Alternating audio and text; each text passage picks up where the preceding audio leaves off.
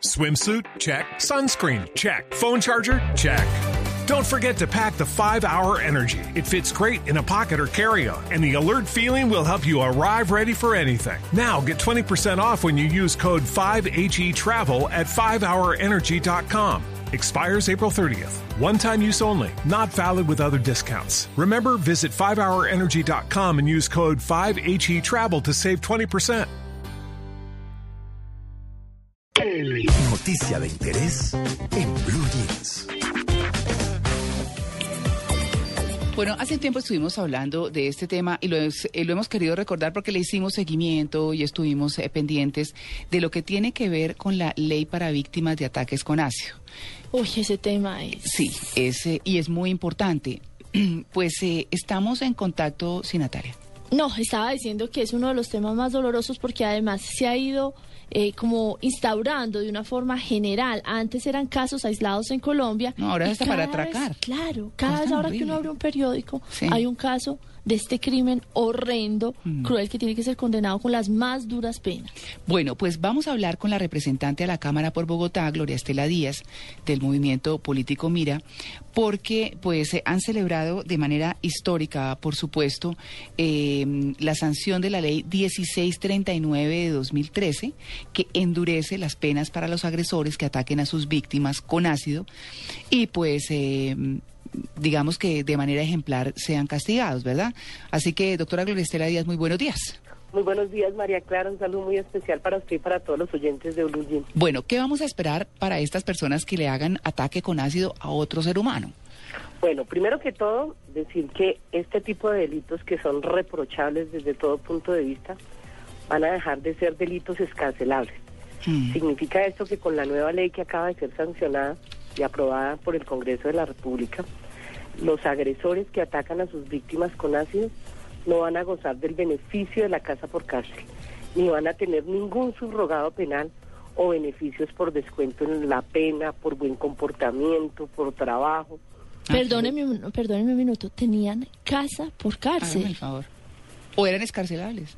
Eran escarcelables, Sí. como estaba la ley anteriormente, por la pena mínima que tenía contemplado el delito, gozaban del beneficio de la casa por cárcel, pero además de eso, así fueran después condenados estos agresores por los descuentos que se dan, que se llaman subrogados penales, podían perfectamente pagar la pena en un centro domiciliario. Yo no lo puedo creer. Mm. Entonces, sí, esa, era, esa es una de las buenas noticias también Sí. con las que habría que empezar. Sí, Claro que sí. exactamente. Eh, creo que esa es una de las muy buenas noticias, pero también decir que eh, estableció la ley multas económicas para eh, los agresores, que multas que inician desde los 20 millones de pesos hasta los 31 millones de pesos.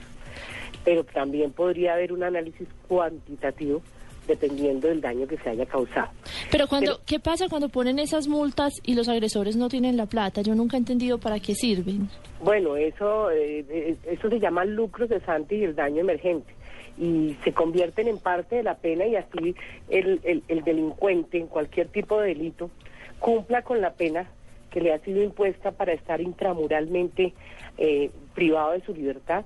Al término de, de- de la condena deberá cumplir con este requisito de pagar lo que le fue dado. Si no, tendrá que seguir pagando con, con, con pena de cárcel hasta que se complete el valor adeudado. Esa es una de las grandes discusiones Ah, que se ha dado en la legislación penal. ¿Y hay algo que tenga que ver en esta reforma con la atención a las víctimas, por ejemplo? Sí, eh, ese creo que de la ley es lo más importante. Primero decir que eh, ya no va a ser un delito que va a tener las características de impunidad, porque como ustedes bien lo acaban de decir, es vergonzoso decir que un agresor de estos, después de que ha causado un daño de semejante envergadura, que le ha dañado el rostro a alguien de por vida, porque es una marca indeleble que tendrá que recordarla hasta el día de su muerte, estuviera muy contento en su casa, pagando la casa por cárcel, No, o no pagando solamente- una pena máxima de tres años, y hasta aquí fue. No, por eso. Y, encontrando disminución de penas por buen comportamiento, Imagínese, cuando sí representa un peligro para la sociedad. Pero por supuesto, Eh, María eh, Clara, mm, entonces sí, sí, esa es la primera buena noticia. Pero Sí. la mejor noticia, considero yo como una de las autoras de la ley, que es la que tiene que ver con la ruta de atención integral para las víctimas de ataques con ácidos. A partir de esta ley, para las mujeres y hombres que sean atacados con ácidos, el Estado les debe garantizar completamente gratis cirugía reconstructiva y estética. Ah. Esto eh, es una muy buena noticia porque Sí. además de la tragedia que tenían que vivir las víctimas por la deformidad en sus rostros, en algunos casos transitorios, en otros permanentes, tenían que de su propio patrimonio cubrir los gastos de las cirugías que en muchos casos son completamente onerosas. Mm. Doctora Gloria Estela, ¿cuál Pero- es el ácido que utilizan? O sea, ¿cómo se aprovisionan estos eh, criminales? Y yo sé que uno en periodismo no puede utilizar eh, adjetivos, pero cobardes, porque no puede haber un acto más cobarde que este, Mm. eh, de, de este ácido. ¿Qué, ¿Qué es lo que La utilizan? sustancia más utilizada es el ácido muriático. Eh, eh, lo consiguen en cualquier establecimiento, ferretería, y sobre esto también la ley tomó controles. Eso es muy bueno que la gente lo sepa porque, infortunadamente, han habido investigaciones donde cualquier persona llega a un establecimiento y compra la botella de ácido muriático y con esa Es causa el ácido daño. muriático. No, es Quedó que- contemplado en la ley que se debe llevar por parte de los establecimientos que expenden este tipo de químicos un registro de compradores para controlar la venta al menudeo. Ah, y El claro. establecimiento de comercio que eh, se omita este deber se verá expuesto a suspensión de la licencia de funcionamiento o a cancelación de la misma, sin perjuicio de que se pueda demostrar que en algún caso con esa sustancia que se compró, que no se llevó el registro, se cometió el hecho delictivo, podría haber complicidad. Esto es algo delicado porque de esta manera también estamos mandando un mensaje a estos establecimientos porque es, es los, los, los, eh, las sustancias químicas tienen una cosa que se llama la trazabilidad del producto Claro, ¿por Claro. dónde van? Y saben para qué la utilizan. y co- Entonces, cuando las personas compran al por mayor, uno sabe que ese tipo de sustancias tienen un, un fin determinado.